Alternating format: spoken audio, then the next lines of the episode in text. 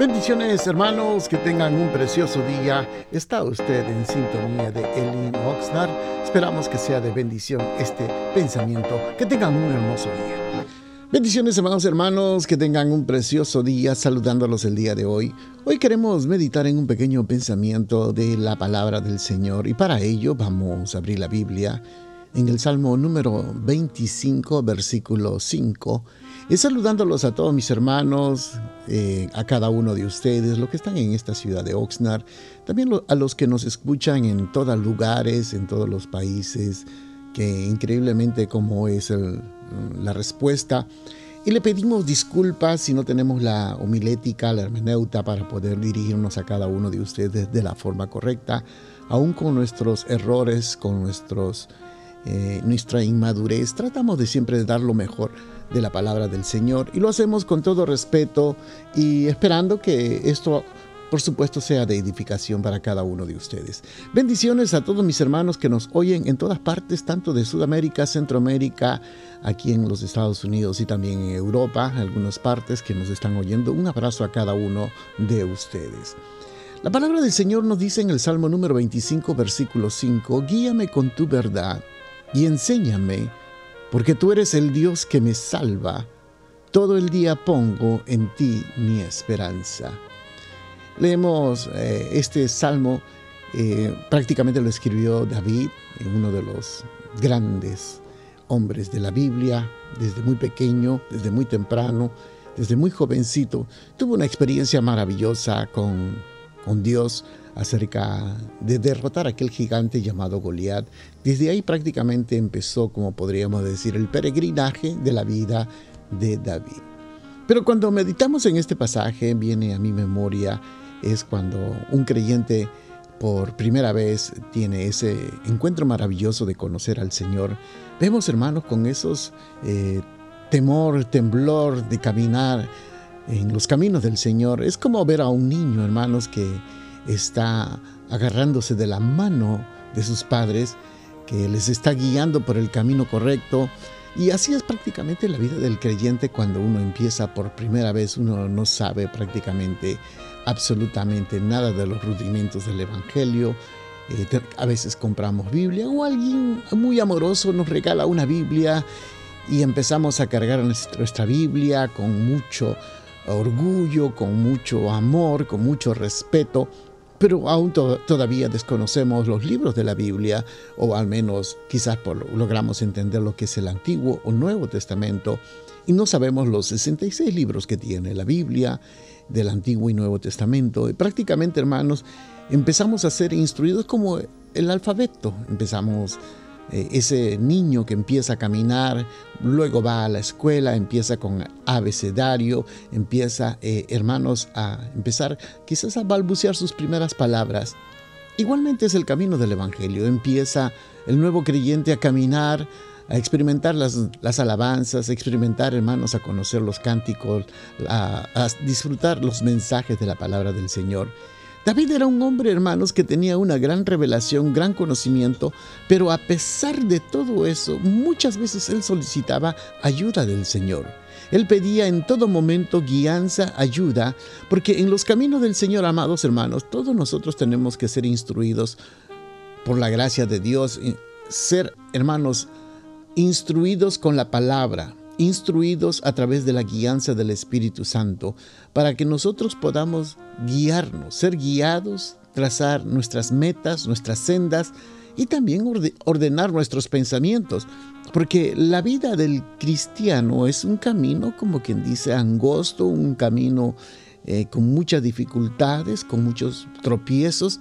Entonces necesitamos nosotros pedirle al Espíritu Santo que nos dé la guianza siempre.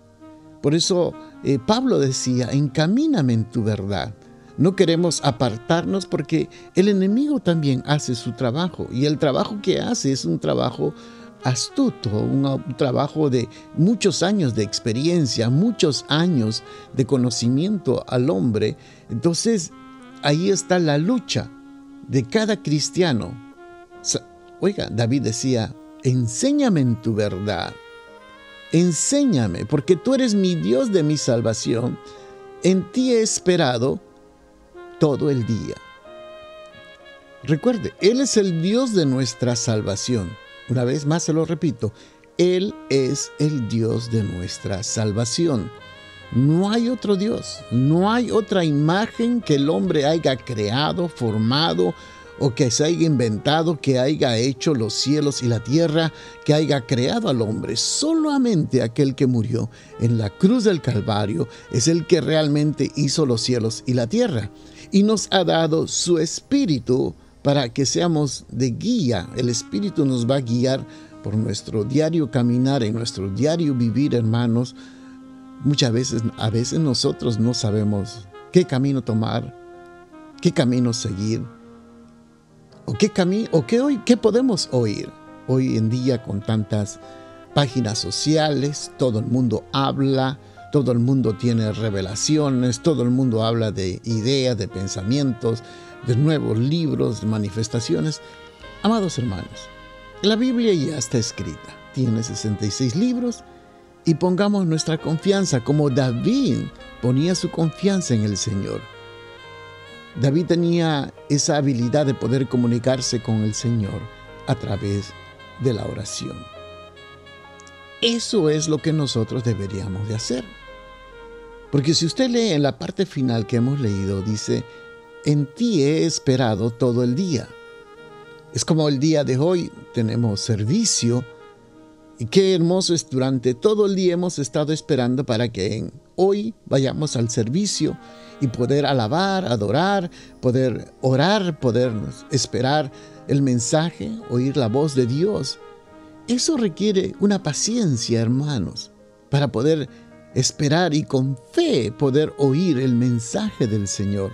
Y creo que a los que somos ya nacidos de nuevo, que hemos tenido una experiencia con el Señor, eso nos da una gran alegría y por supuesto nuestro deber es ese privilegio de servir al Señor y de esperar al Señor y poder alabar. Qué privilegio más grande el poder alabar al Señor, que nuestro cántico, que nuestra alabanza, nuestra exaltación sea aquel que murió por nosotros en la cruz del Calvario, nuestra esperanza, nuestra confianza y nuestra fe también hermanos, poderlo manifestar y exaltar a nuestro Dios, que Él es nuestro creador, Él es nuestro dador, Él lo que nos enseña. Por eso el pasaje decía claramente, encamíname en tu verdad.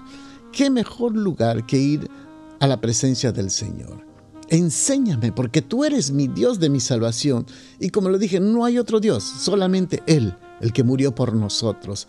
Y luego dice, hermanos, en ti he esperado todo el día. Yo no sé cuántos de ustedes tienen el anhelo ya de que sea la hora para poder congregarnos, para poder exaltar, para poder servir, poder, hermanos, levantar nuestras manos, exaltar y decir que Él es nuestro Dios y que no hay otro Dios más maravilloso, hermoso, glorioso como nuestro Dios. Así que, amados hermanos, bendiciones a cada uno de ustedes. Que tenga un precioso día. Gracias por estar pendientes a nuestra programación, los invitamos a nuestros servicios los días viernes a las 7 de la noche y los domingos a las 5 de la tarde.